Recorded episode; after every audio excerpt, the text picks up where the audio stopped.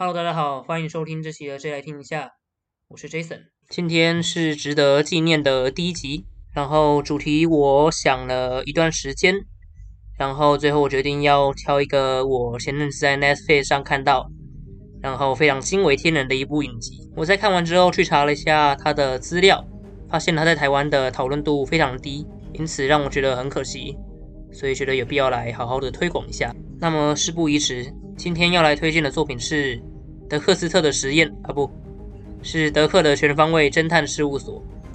这部科幻影集由曾经在《魔戒》中饰演哈比人的伊利亚伍德，还有英国男演员山缪巴奈特主演。故事发生在现在的西雅图，饭店服务生陶德原本过着非常平凡的赌神日子。但在目睹了饭店内发生的一桩谋杀案以及其他怪事之后，陶德遇上了神秘的侦探德克·詹特利。这名男子表现得十分怪异，不断的强调所有事都是被连结在一起的，还强行把不情不愿的陶德列入自己的助手名单之中，也让他不得不与平静的废咖生活告别，被卷入一连串的超自然冒险之中。一开始光看剧情简介，你可能会以为这只是一个一般的。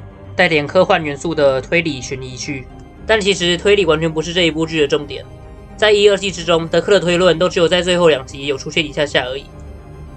悬疑的部分，嗯，也确实是有。不过，我觉得整部剧最吸引人的地方还是在于它的科幻的世界观。我们的主角德克是一个过去几乎是沉迷的神秘角色，只知道他似乎拥有某种特异功能，能够把各种线索还有谜团。全部都吸引到自己的周遭来。据他所说，这都是宇宙的安排。而剧中也出现过几个拥有跟他同系列能力的人，包含全能刺客巴特，自称宇宙不会让他受伤，并且个性极为凶残嗜血。基本上跟他待在一起的没有一个能够活过一天。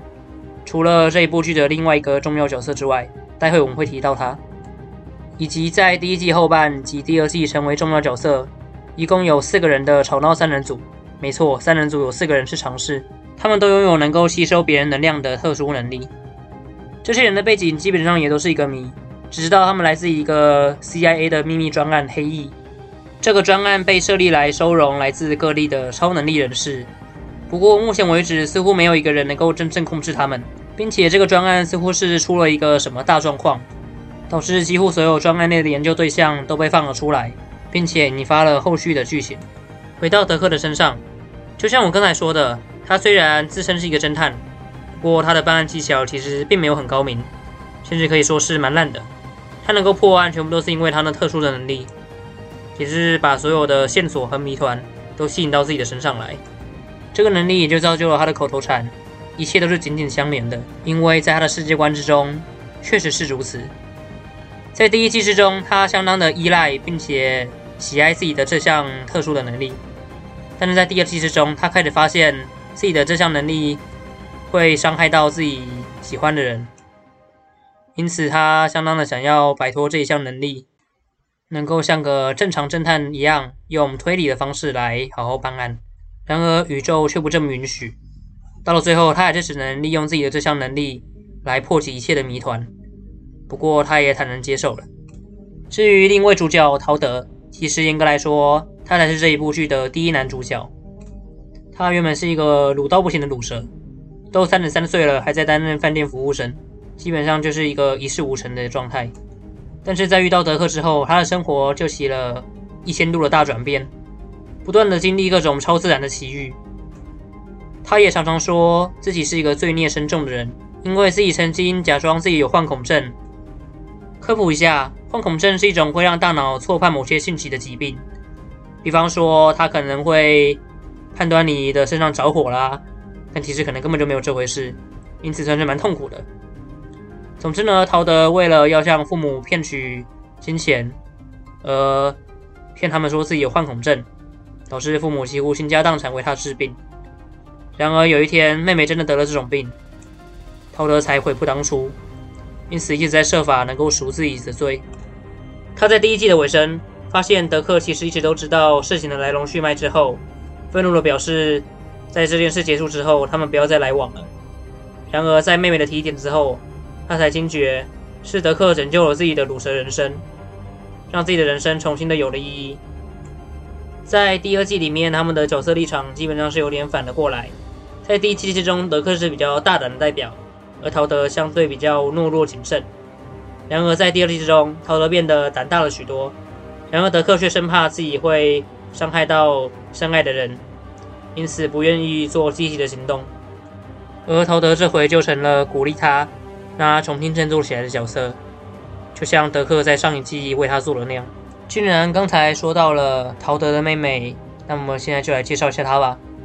陶德的妹妹名叫阿曼达，就像我刚才说的，她患有幻恐症，也就是说她常常会感觉到什么被刀刺啊、被火烧啊，但那其实都是假象，都是大脑误判给他的讯息。原本的他过着算是相当凄惨的日子，因为你知道吗？有那种病。可是，在遇上了吵闹三人组之后。开始有所不同，因为他们会吸收他的精神能量，也就进而把他的那些痛苦也全部都吸走了。而这份恩情大概也是让他之后决定要跟随他们的主因吧。在第一季之中，阿曼达的角色地位算是比较低一点，但是在第二季他却成了非常重要的角色。在第二季之中，他被吸入了另一个次元温迪沼泽，并在那边学会了。运用自己的幻恐症，将他感受到的那些痛苦什么的，全部都化为实体，甚至学会了要怎么打开次元的传送门。之后更进而成为了吵闹三人组的新头头。在这一部剧之中，还有一个角色，第一季的时候还有点定位不明，但是在第二季却俨然成为了有如大 boss 的人物，也就是电脑工程师肯。他在第一季一开始被巴特捡到之后。原本相当的惧怕他，但是之后他发现巴特的残忍似乎不会伤害到自己，因此他之后就慢慢的开始试图获取他的信任，而他也确实做到了。在第一季最后，肯遭到了黑衣专案的人抓走，让巴特在第二季一开始不断的寻找他。这时的肯已经俨然成为对巴特最重要的人了，先知巴特在。准备离开温迪沼泽的时候，向神许下的愿望就是能够前去肯那边。然而，这个时候的肯已经几经波折后成为了新一任的黑衣专案主任，因此也只是想要利用他而已。基本上已经彻底黑化成反派了。嗯，为巴特 QQ。不过很可惜的一点是，在第二季之后，这部剧不知道为什么就被美国 BBC 给砍了。对，没错，他被砍了。所以很多伏笔都还来不及被说清楚，比方说黑衣专案当年的事情啊，还有德克这些人他们的背景啊什么的，还有啊，比方说那个黑衣专案的那个呆呆的小哥，他被送到了另一个世界之后，到底发生了什么事？他未来还会不会回归？而肯又打算做什么？这些都没有被知道的一天了。简单来说，这是一部。掺杂着一些推理、悬疑、元素的科幻剧，没错，科幻真的才是这一部剧的主轴。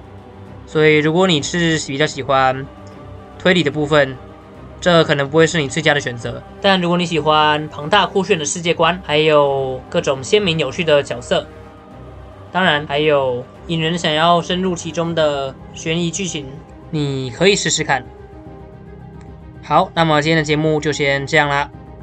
如果你喜欢这一个由狒狒高中生所主持的 podcast 的话，可以按下关注。甚至如果你想要抖内的话，不需要太多，一点点就好，也可以的。那么就先这样啦，下期再见，拜拜。